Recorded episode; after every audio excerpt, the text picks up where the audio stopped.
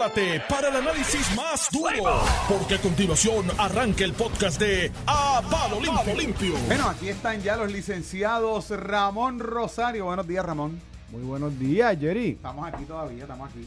Estamos aquí un ratito más. Y también está con nosotros el licenciado Iván Rivera en... A palo limpio, estamos aquí, estamos vivos, inicio de semana. Espérate, déjame- Que no te cojan el reloj. Déjame, déjame comenzar en el swing que se ha llevado Zumba. hoy más, más de la mañana. eres tú, por si La- acaso. La, llamada.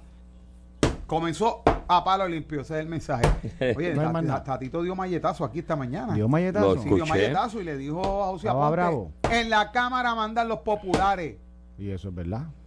Mandan los populares. Con, con malletazo y todo. La mayoría, son de los- eso no quiere decir que la minoría pueda hacer, la oposición pueda hacer su trabajo, ¿verdad?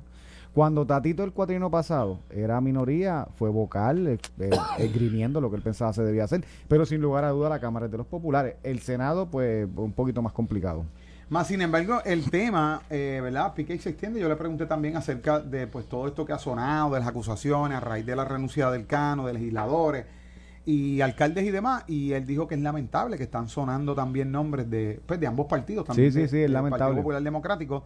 Pero en esta línea, la columna de nuestro amigo y compañero y hermano Iván Rivera hoy. Hoy tiene un zumbó. título, oye, tiene un título bien peculiar. Déjame, déjame leerlo para, porque no la- quiero, la- la no, no- no quiero cometer errores en esta ley- lectura. La ley ahorita y... Dice los relojes del Cano, los caballos y los carros de otros. Eso es así. Iván Rivera.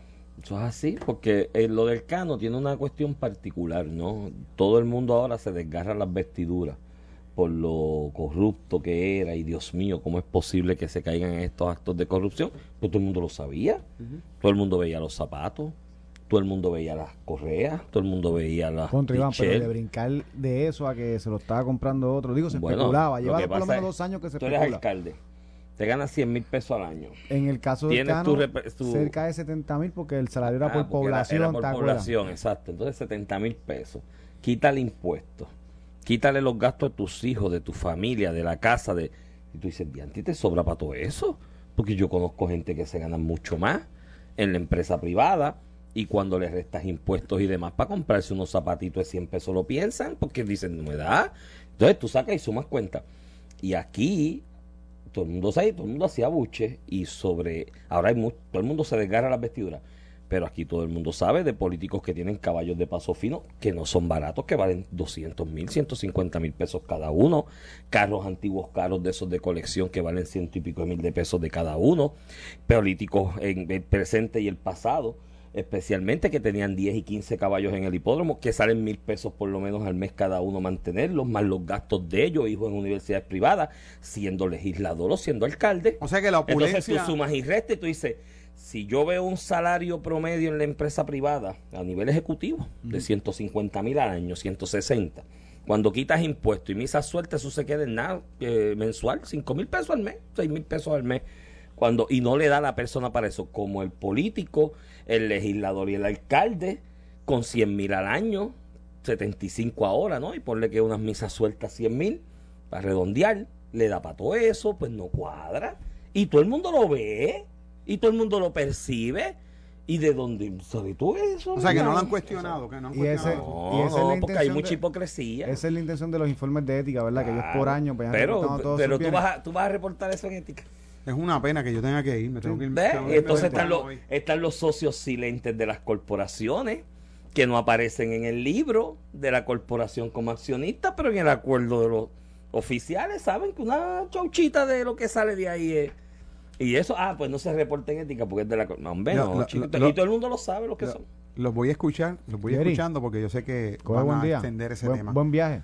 Gracias. Que tengan excelente día. Los quiero. Igual día a ti te queremos también. Mira, este está, pero volviendo al tema de Tatito con el que empezó Jerry, yo respeto mucho y distingo, y lo he hecho aquí, el hecho de que Tatito de alguna manera se ha ¿Cómo es que- convertido ¿Cómo es que tú lo llamas? ¿Cómo es que tú lo llamas? el último atisbo de resistencia del Partido Popular ante el avance avasallador del PNP.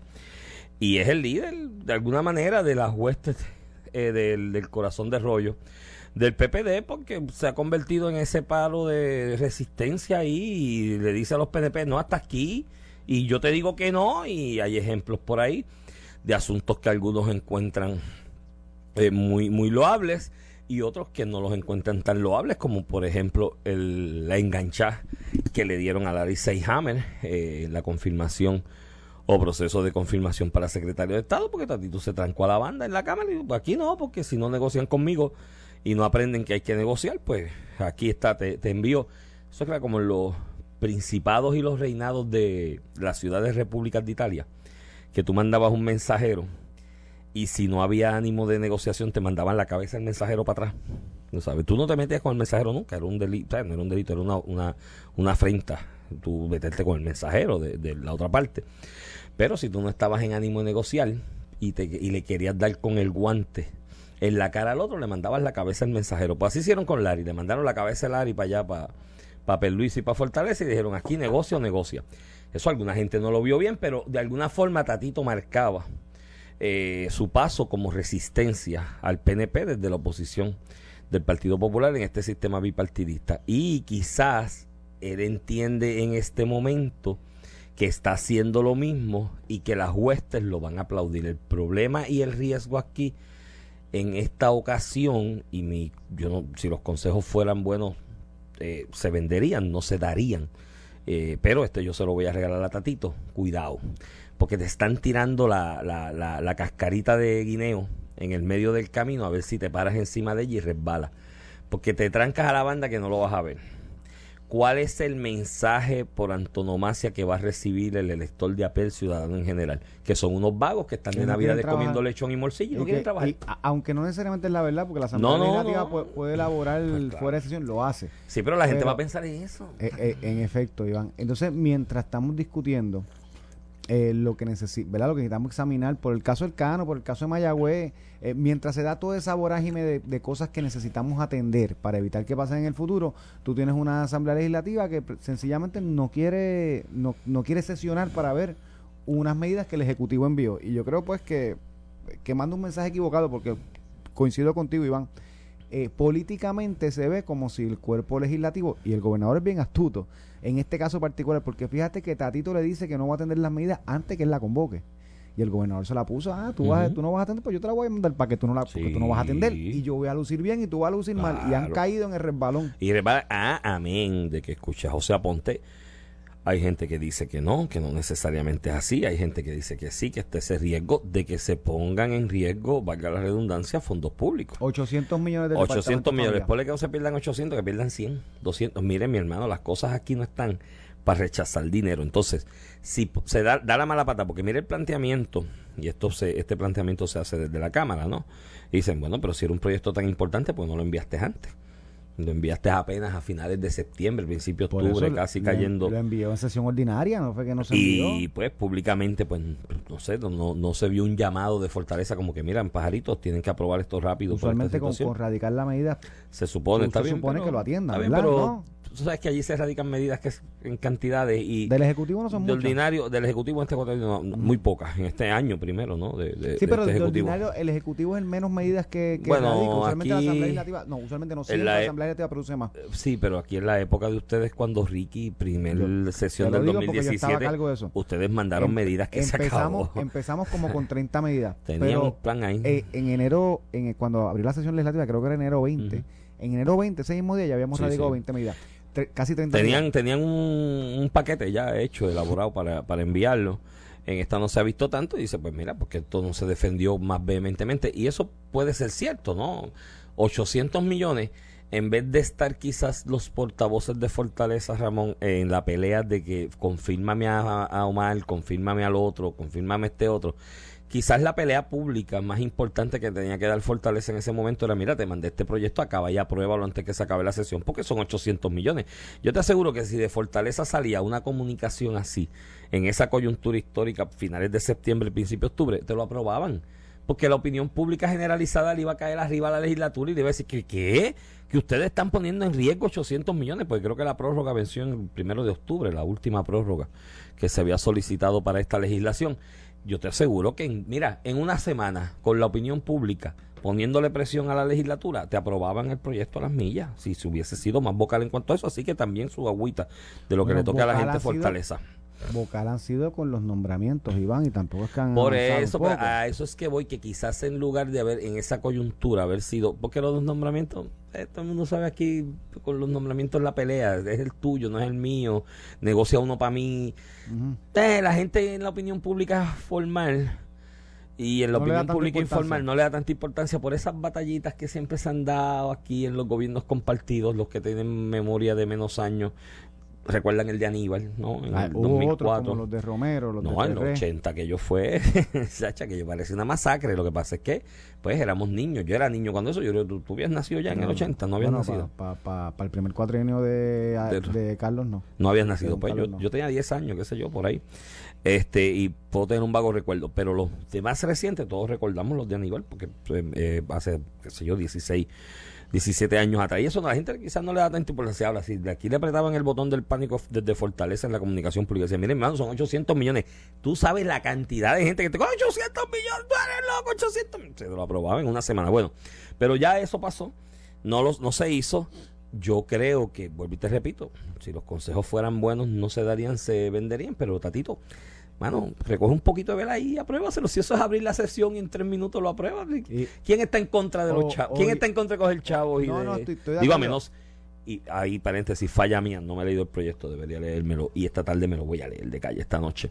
A ver, a menos que sea que el proyecto tiene alguna línea, que sea algo de principio Que tú la enmiendas. que tú le sí por eso pero que a lo mejor te- tú entiendas que te requiere más tiempo negociar el lenguaje Eh, pero es- eso no es lo que se ha dicho ese es el problema ¿sabes? porque el asunto es que si la posición de la cámara fuera mira es que ahí hay unos artículos y unas secciones que van en contra de lo que es nuestra visión filosófica esto es un first, family first se llama el proyecto de lo que es la familia o lo que sea o cómo debe ser el acercamiento a esta situación de maltrato de menores y demás eh, y otros aspectos que recoge la ley, pues tenemos unas diferencias filosóficas que requieren un proceso de negociación que quizás en una extraordinaria no nos dé tiempo de atender, qué sé yo, por ponerte un ejemplo. Pues que lo digan así públicamente, pero decir, no, no es que no, es que ya dijimos que no. Entonces el planteamiento que dice Tatito es, mira, no es necesario, no amerita que se vea en esta. Escuchaba a José Aponte aquí en Noti1 también en, en una entrevista diciendo, pues que ta- es que la- la excusa de Tatito es floja. Pero es que Tatito no te ha presentado una excusa. excusa o razonamiento hubiese sido, es que tengo diferencias con el lenguaje. Eso hubiese sido una Oye. excusa, un razonamiento.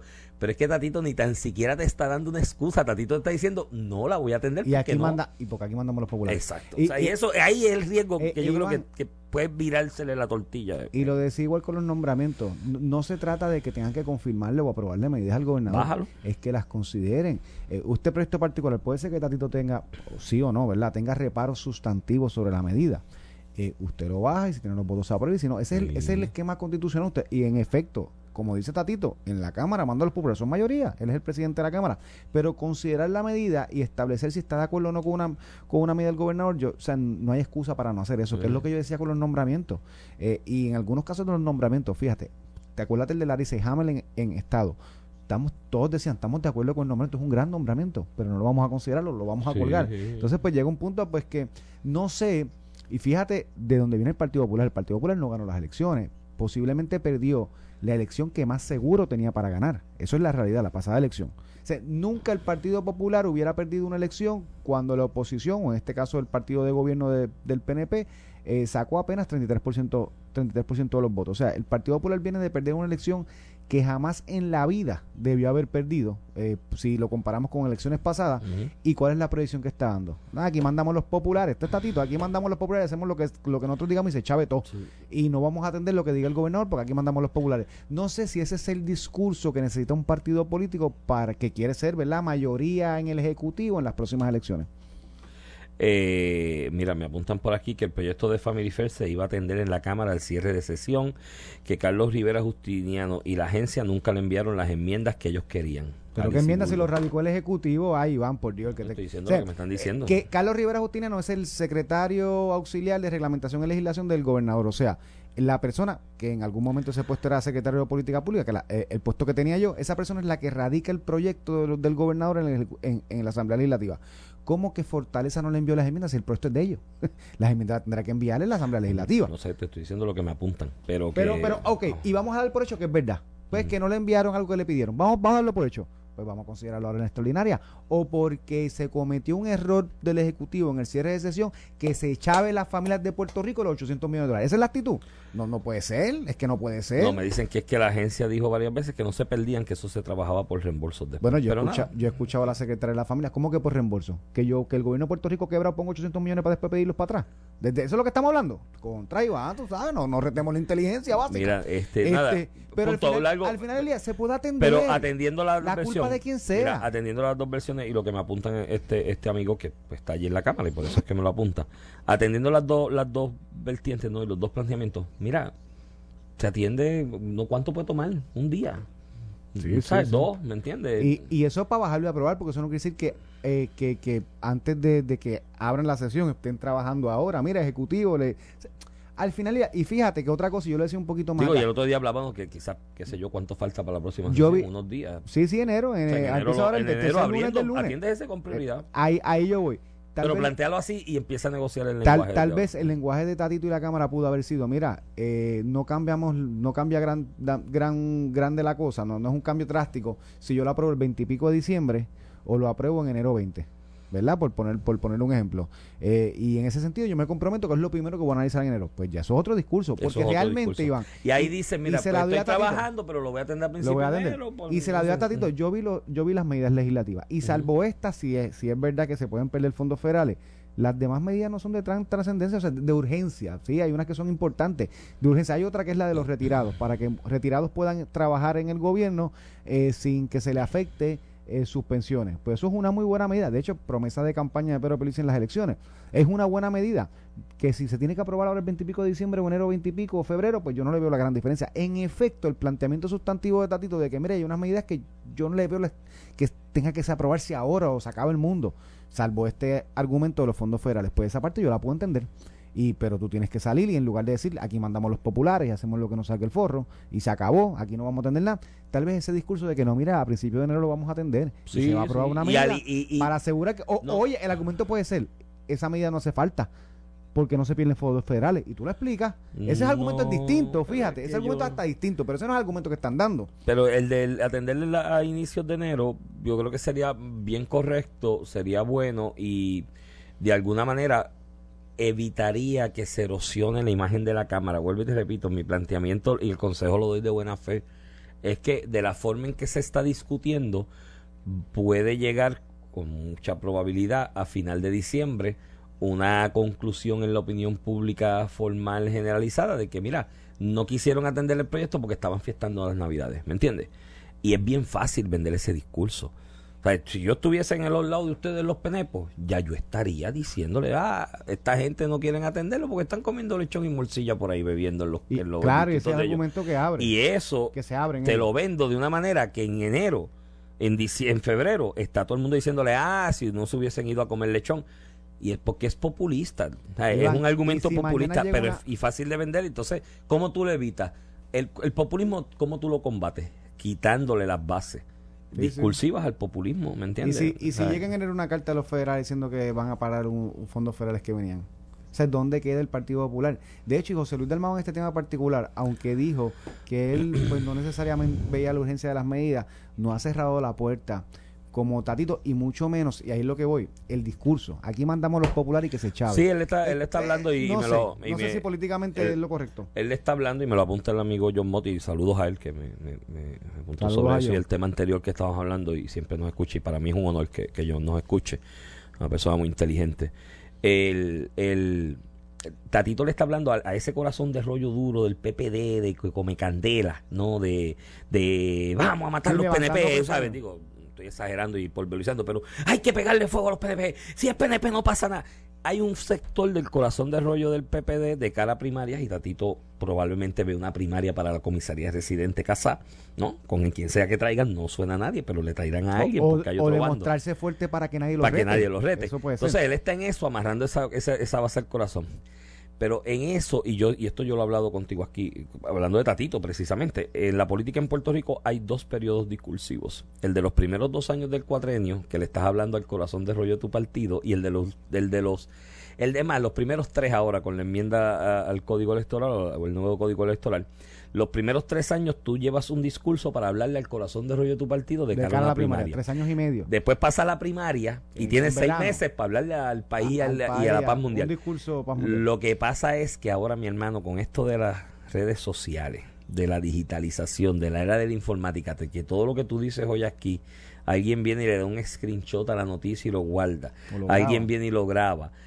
Eh, después es difícil distanciarte Mira. de los discursos muy abrasivos porque cuando vas ya a la, a la elección general que necesitas hacer acopio del electorado de todos lados, especialmente el electorado flotante que no está amarrado al corazón de rollo ninguno, te dicen, ah, pero es que tú eres un come candela. de- Mira, Iván, y en esa dirección, y fíjate, puede sonar razonable, Tatito, de hecho, cuando tú le dices a Tatito el último atisbo de resistencia, tú estás diciendo que es el guerrero del Partido Popular. Ey, pero el que que, es le hace frente al, a- al PNP. hay otro, dime, hay otro ahora mismo. Bueno, realmente el, el vocal, el fuerte, el que ha trancado cosas sin lugar a dudas. Y tal vez eso puede ser bueno para él, incluso de cara a una posible primaria o para evitar una primaria, todo el mundo dice, y así pa- aparenta, ¿verdad? Que le interesa a Washington DC ser comisionado residente. Sí, eso se Eh, ve. y aunque eso le ayuda a él, ¿qué pasa con los distritos? Los, los demás eh, cargos representativos en la Cámara, cuando él se los lleva en esta A lo mejor el de cara a una primaria, eso le ayuda. Pero le Este- puede hacer- Este es el líder de nosotros. Sí, pero lo- al resto de la Pero al delegación resto se la delegación del enredado. Partido Popular. Que le, hace daño porque es que estás demostrando una Cámara, como tú señalas ahorita, que lo que está pendiente es al lechón, a la morcilla y otras cosas en Navidades. Sí, sí, el y, discurso. y no digo, quiere trabajar. Vuelvo y te repito, yo no. Bueno, puede haber algunos. no voy a, a salvarlos a todos. Puede haber algunos en la Cámara de hoy día que estén pendientes ya al lechón y la morcilla y al viaje. Hay unos pasajes por ahí para Madrid y de vuelta, 300 pesos, brother. Yo aproveché uno. a ese precio. Pero, pero a ti no te están convocando una A mí extraordinaria. no me están convocando. ¿Tienes- no tienes vistas judiciales No, esos días. en Pues, esa está fecha no, bien. yo pedí Tú estás vacaciones para comprado, esa estás fecha el comprado. Eh, y yo dije 300 pesos, pero si 300 pesos vale ir a, Orlando, 500 ¿Qué tú valía. estás hablando? República Dominicana, Por un eso, pasaje. y, y Madrid 300 pesos y de vuelta, hay que Y aprovecharlo. con una buena línea aérea, porque eso es una Y línea de tres sí, pares. una, una- y un servicio brutal, y para esto hay que aprovecharlo. Y yo, algo me dice que hay unos cuantos. Veremos dos o tres en Madrid. Eh, De la cámara debe estar, debe haber unos cuantos ahora mismo, porque era en este periodo de, de invierno que estaban en especial.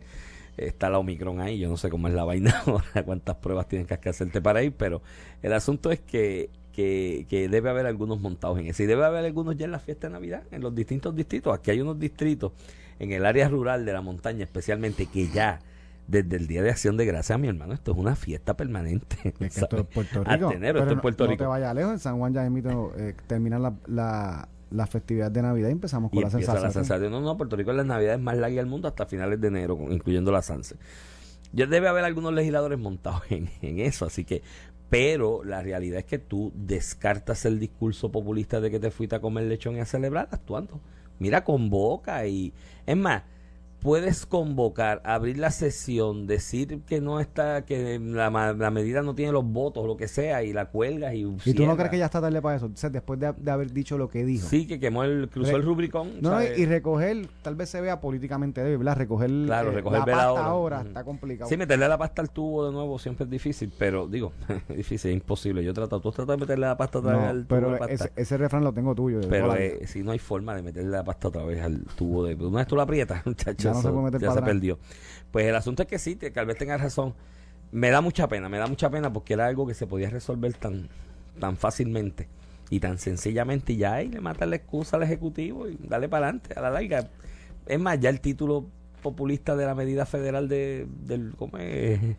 Family First. Family first. ¿Sabes? Está fuerte. ya el título de por sí Yo- es yo- no, y, y los sustantivos, y, y ojalá que no perdamos ninguno de los fondos públicos, ¿verdad? Y más en ese, en ese renglón que tan importante es en Puerto Rico. Mira, antes de ir a la mención, te envió, te envió saludos ayer alguien que ¿Quién? te ¿Quién aprecia fue? mucho. Zumba. Estuve en un lugar, estaba el representante Víctor Pared. Víctor, Víctor. Tuve la oportunidad de compartir con él y su señora esposa. Te envió saludos. te- Tremendo ser bien humano. afectuoso, un gran ser Tremendo humano. ser humano. Este, me dijo que oye el programa todas las mañanas. Yo le dije, único tú. cada rato. Yo le dije, como único tú puedes soportar ese Vía Cruz y que cuando Ramón habla tú lo apagas. O lo pones en mute y después le das play otra vez porque todas las mañanas. Yo creo que Ramón. conociendo a Víctor, primero te apaga a ti. Pero saludos, saludos a él y a su señora esposa que tuve la oportunidad de conocerla ayer y, y saludarla y com- compartir con ellos. Estás escuchando el podcast de A Palo Limpio de Noti1630. El 21, este es Iván Rivera, quien te habla. Acompaño como todas las mañanas al licenciado Ramón Rosario Cortés y Valiente. Cuéntame, Iván. todo. Mira, este por ahí estuvo Joseph Stiglitz, ¿Qué hizo Joseph Stiglitz? Sí. ¿Y quién le pagó esta vez? el premio Nobel de la de Economía. Que lo han traído a Puerto Rico, ¿verdad? Eh, hablar de economía, oponerse a los planes de ajuste. Ha sido una persona muy vocal con su resumen, que nadie se lo quita. Pero hasta cierto modo yo creo que en parte él debería empezar su análisis, ¿verdad? Diciendo pues que él, que si alguien lo contrató, que cuánto le pagó, a quién él representa. Yo creo que con eso uno pues... Usualmente los economistas de una parte defienden a esa parte y pues eso lo pone en contexto. Bueno, él lo traen como catedrático y ex premio A dar foro. Iván, sí, tú sabes cómo funciona eso. Y Eh, si- oye, y si nadie lo contrató y viene de- Sí, de pero lo que pasa, lo que pasa es que por lo menos lo que dijo es como que la teoría de lo obvio, ¿me entiendes? Pues si Puerto Rico no desarrolla un plan de desarrollo económico en estos próximos 10 años, eh, que va a haber algún tipo de bonanza económica, el plan de ajuste tal y como aproba- de la deuda tal y como aprobado y el que se va a aprobar de prepa como se prevé que se apruebe, posiblemente, y eso siempre está en el mundo de la posibilidad, transcurridos estos años que vienen que va a haber alguna bonanza y chavitos corriendo, cuando eso se acabe, si no tienes una base creada, pues se hace insostenible el plan. Eso, eso yo lo he hablado contigo aquí y no soy premio Nobel de Economía. Esto es razonamiento Sí, lógico. Básico. Que, que eso implica que no vamos a hacer nada. Ujú. Pues, pues distinto, Iván. Exacto. Entonces él pues Tú impugna- cogiste un préstamo de hipoteca de tu casa Ajá. porque lo puedes pagar. Y si pierdes el trabajo y si te da una enfermedad que no puedes seguir trabajando, pues claro que vas a tener problemas con la hipoteca. Entonces el planteamiento, quizás lo- la diferencia entre la posición de él y de la que podemos podamos tener otras personas que miramos esto y lo analizamos y lo comentamos, eh, es el siguiente. Él entiende que el plan de ajuste había que cortarle más ahora mismo a los acreedores que están cogiendo un tajito bastante grande, que había que cortarle más a los acreedores, que había deuda que no había que pagar, que es el mismo discurso aquí de cierto Sí, sector eh, del país, ¿no? Especialmente los grupos de izquierda. ¿incluye también los pensionados? Eh, no, eso no lo mencionó, en el, o por lo menos de lo que leí, en lo que se resaltó en la prensa. Yo no estuve en ninguna conferencia, no me invitaron. De hecho, ¿cómo tú ya vas a esa conferencia? A mí me hubiese gustado ir a esa conferencia de Joseph Stiglitz, pero eso fue como que viene, Esa pregunta es se anuncia y pan, un corillito como que el mismo siempre. A mí me hubiese encantado estar. Yo, yo tuve la oportunidad de conocerlo en Madrid en 2004, cuando él estaba presentando el, por allá tú. Sí, el libro El malestar en la globalización, que es una joya. Si tú quieres entender la globalización económica bien, debes leerte ese libro de él y leerte el de Thomas Freeman, The World is Flat, también, La Tierra es plana. Dos, dos joyas en cuanto a, lo que es la globalización económica para entender qué es esto. Y, algunos de Henry Kissinger también. Eh, pues él estuvo allí presentando el libro, tuve que conocerlo. De hecho, le pregunté a Puerto Rico en aquel momento, eh, eh, con mi inglés flojito y el, la traductor español con un inglés regular. Yo le pregunté que cómo se veía Puerto Rico en este mundo de la globalización dentro de las circunstancias que tenemos y él dijo esta frase que nunca se me olvida. Él dijo, la única manera de tú llevar el, el automóvil, ¿no? El coche a tu destino eh, preferente es sentándote en el asiento del conductor. En el asiento del pasajero no lo puedes llevar. Eh, obviamente en clara alusión a que, mira, eh, Puerto Rico es una colonia. Puerto Rico tiene que sentarse en el asiento del conductor, ya sea porque se convierte en un estado de la federación o porque llegue un arreglo eh, con Estados Unidos que se le reconozca, yo propongo el de libre asociación, que se le reconozca la personalidad jurídica internacional a Puerto Rico para que en ese juego de la globalización Puerto Rico pueda estar ahí.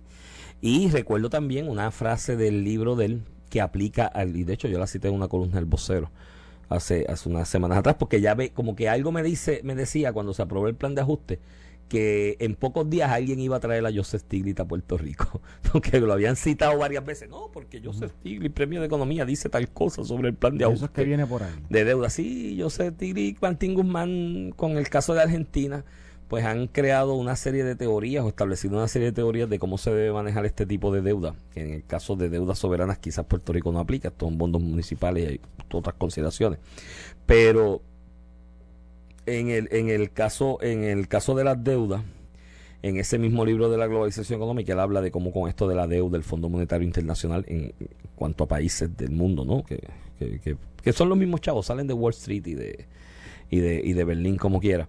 Pero se manejan a través de distintas instituciones. El Fondo Monetario Internacional le presta, le emite bonos de alguna manera a países soberanos. Eh, y él hablaba de, lo, de este asunto de los endeudamientos de Asia Pacífico, África subsahariana, los países de Europa que después eventualmente cayeron en, en default.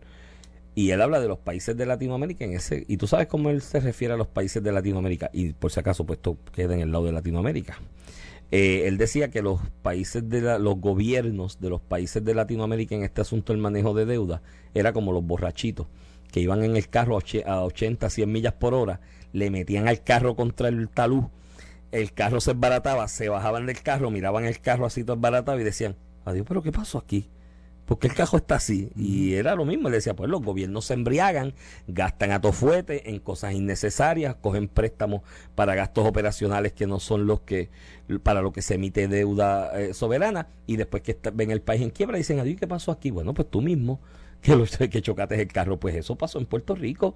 El propio gobierno de los propios gobiernos de Puerto Rico electos por el pueblo, se embriagaron de poder, se fueron las 9.36, empezaron a reducir los recaudos del fisco y la deuda había que pagar. Entonces cogían más deuda para seguir pagando deuda vieja y cogían más deuda para gastos operacionales que no sostenían el fisco. Y pues ahora estamos mirando el carro y decimos, ¿qué pasó? Estaba chocado. Y cuando te dicen, pues mira, te le voy a poner un poquito de bondo, te le voy a dar una pinturita para enderezarla, dicen, no yo quiero y, me lo sigues pagando más barato porque el carro ya está con bondo y pintura vieja, pues te dicen, no, yo lo quiero nuevo y sin pagar. Eso es lo que está haciendo cierto sector. Y de alguna manera, ahí está la analogía, hubiese sido interesante cuestionarle a Joseph Stiglitz sobre eso, pero como te dije, aquí lo traen ciertas organizaciones y es para ellos mismos. O si tú haces el esfuerzo de tener un think tank, una ONG, lo que sea, y vas a traer una persona de este calibre que vale la pena debatir con él. Oye, haz una cuestión abierta, una convocatoria abierta que todo el mundo pueda ir, pero si tú haces una cuestión cerrada allí como para ustedes, para ustedes mismos, pues no se nutre el debate académico, intelectual de ese tipo de actividad. Así que nada, algún día volverá. a Puerto Rico. los asuntos que, que tenemos que atender, ¿verdad? Desde el punto de vista fiscal, no solamente tenemos que hacer dos cosas, reestructurar donde ponemos los, y te quiero tocar el tema de los policías, Iván, donde ponemos los recursos limitados que tiene Puerto Rico, como lo tiene cualquier jurisdicción, sino atender el problema de la deuda. Mientras nosotros eh, tengamos un proceso abierto de, acreedores y deudores, pues la imagen de Puerto Rico no es la mejor para nada. Punto. y, y, con eso te paso a lo que es la, crisis fiscal. Hoy sale un reportaje del Nuevo Día que lo escribe Gloria Ruiz Cuilan, eh, muy bueno, que habla de, de, lo que ha sido por años la crisis de la policía desde tener un sistema de retiro eh, que estaba destinado al fracaso, enmiendas que se le hicieron en el 2013 para reducirle los beneficios a los policías que estaban bajo los distintos sistemas eh, de retiro, hasta la merma en la policía, provocado con todas estas cosas que están pasando con, con, la policía de Puerto Rico, además de que no están bien pagos, pues no tienen un sistema de retiro, no cotizan al seguro social, ¿verdad? Empezaron a cotizar ahora, pero en la gran mayoría no. Y en ese sentido, este, pues eso incide en nuestra crisis de seguridad. Hoy, Iván, si lo comparamos con el año 2020, y el año 2020 es un año atípico, ¿verdad? Porque estábamos encerrados. Tenemos cerca de 77 asesinatos, 75 asesinatos más que el año pasado. Una cifra muy similar al año 2019, que es un año más eh, eh, comparable. sí, porque el 2020 no sirve para... Sí, la gente estaba encerrada en la casa. obviamente los crímenes eh, se evitan, ¿verdad? O, o se limitan, ¿verdad? Pero iban de 21 mil oficiales 21 mil efectivos que tuvimos en el 1990. Tenemos hoy 12.057 con 10.400 activos. De esos 10.400 hay cerca de 1.000 en el servicio civil, o sea que no están dando seguridad, están haciendo trabajo administrativo. Este, y eso es una gran eh, crisis si entendemos eh, lo que dice el propio comisionado de la policía, que necesitamos cerca de 16.000 efectivos para atender eh, nuestra necesidad ahora. Estamos en dos terceras partes de eso o menos de dos terceras partes de eso y eso pues eh, incide en lo que en lo que puede hacer el gobierno en relación a la seguridad. Estamos visto varios varios fines de semana con asesinatos extravagantes, eh, fuertísimos. Y en ese sentido creo que Iván, que esas son de las cosas que tenemos que atender y no, lo hemos hablado en el pasado de cómo, cómo podemos pues encarrilar a Puerto Rico en, la cuestión de seguridad. Yo creo que aquí hay que sentar a todo el mundo en la mesa. Eh, obviamente poner más impuestos para tratar de solventar la necesidad económica o la necesidad económica no, eh, el, el, vaqueo económico, no el, el, respaldo económico que necesitarían medidas como esta de reclutar 16 mil policías más. Y no deben ser tan solo el reclutamiento de 16 mil policías más, es darle un salario digno a esos 16 que se recluten y a los que ya llevan muchos años de carrera, que lo que los hemos maltratado con el salario, porque lamentablemente como sociedad hemos maltratado al policía en Puerto Rico en cuanto a salario, se le fue a pique el retiro, nunca le nunca se ha dado paso a que cotizan el seguro social, aunque creo que eso es una de las medidas que se estaba aprobando. Eh, hemos maltratado al, policía. Entonces, si la razón de ser del Estado es la seguridad y el elemento de la policía, en el caso de Puerto Rico, que no tiene ejército propiamente, ¿no? Más allá de la Guardia Nacional, que es una extensión del ejército de Estados Unidos por la cuestión colonial. Nuestro ejército, para efectos de la administración interna de Puerto Rico, eh, para luchar contra el crimen y para, de alguna manera, proveer vigilancia preventiva, investigación y encauzamiento de los que cometen delitos, es la policía de Puerto Rico, que debe ser uno de los elementos esenciales del Estado de Puerto Rico, el Estado Libre Asociado, como usted le quiera llamar, o el Commonwealth de Puerto Rico, los hemos maltratado y necesitamos buscar un entendido social para reclutar los que hacen falta e incrementar el ingreso, el salario, porque tenemos que ser competitivos. Si no, se nos van. Si no, esos 16 mil entran a la fuerza si los logras reclutar y en dos años se te van 5 mil para Baltimore, para Nueva York, para Texas, sitios donde ya con dos años de experiencia, el policía y un poquito inglés que lo mastique, le dan un puesto de policía a 50 mil pesos, años. Y lo de inglés se lo enseña, Iván. Sí, se lo enseña, lo llevan a la escuelita inglés también. No, no, si, eh, pero te dan una prueba básica y si tienes los elementos básicos, pues, pues lo masticas más o menos y, y, tienes trabajo allí y vas a la escuelita. Aparte de darle un salario digno y un retiro digno y unas condiciones de vida dignas a los policías, hay que darles el equipo necesario, porque aquí hay, aquí hay comandancia de la policía, Ramón, en Puerto Rico, que parecen Jonker de carro, con patrullas allí está el No, y la, infraestructura física. La infraestructura física de los cuarteles también, hay cuarteles que dan grima de verlos, oye eso afecta el, el sentimiento. El ánimo del policía. Usted llega, usted llega, a un centro de trabajo y eso está allí que se cae en canto. Bueno, tiene, dos cosas ahí. El centro de trabajo para el policía y el ciudadano común que necesite acercarse al cuartel de la policía, a la comandancia, una querella, una queja, lo que sea. De verdad, de verdad, yo voy como abogado y pues yo voy a trabajar. Y si me toca en una letrina, me meto en una letrina a trabajar y represento a mi cliente en una letrina. Pero a veces uno tiene que ir al cuartel en gestiones cuando he tenido un cliente y demás y te da un poquito de grimita. Cuando entras, tú dices, mmm, mano, ¿qué es esto? Sea, te comentaba que hace poco estuve en el de la calle Loiza, que admiro los oficiales que están en la calle Loiza. Ese, ese, ese cuartel de la calle Loiza, o comandancia, de lo que sea, de la calle Loiza, es, está ubicada en una de las zonas más calientes de todo Puerto Rico, con mayor cantidad de trabajo. Están mermados en cantidad de gente. Son extremadamente diligentes y profesionales todos los que yo he tenido que, que bregar con ellos allí o trabajar con ellos allí. Y entonces tú vas, sales afuera, ves el Jonker de carro en el parking y los cerdos, y los cerdos vietnamitas cruzando por el patio. Dice, ay, hermano, ¿cómo rayos tratamos la policía así? Que es un elemento esencial del Estado. Además de eso, hay que dar un paso más allá. Como hemos hablado aquí otras veces, el criminal, si algún disuasivo existe para la mente criminalidad, no es la pena, es que no me cojan. La pena está ahí y, 10 años de cárcel, 5 de cárcel, son malos como quiera. Lo que pasa es que el criminal dice, no me van a coger. Pueden ser 2 millones de años de cárcel si no me cogen. Si no me cogen, pues no, son, cero. Exacto. Entonces el criminal, el disuasivo es, me van a coger.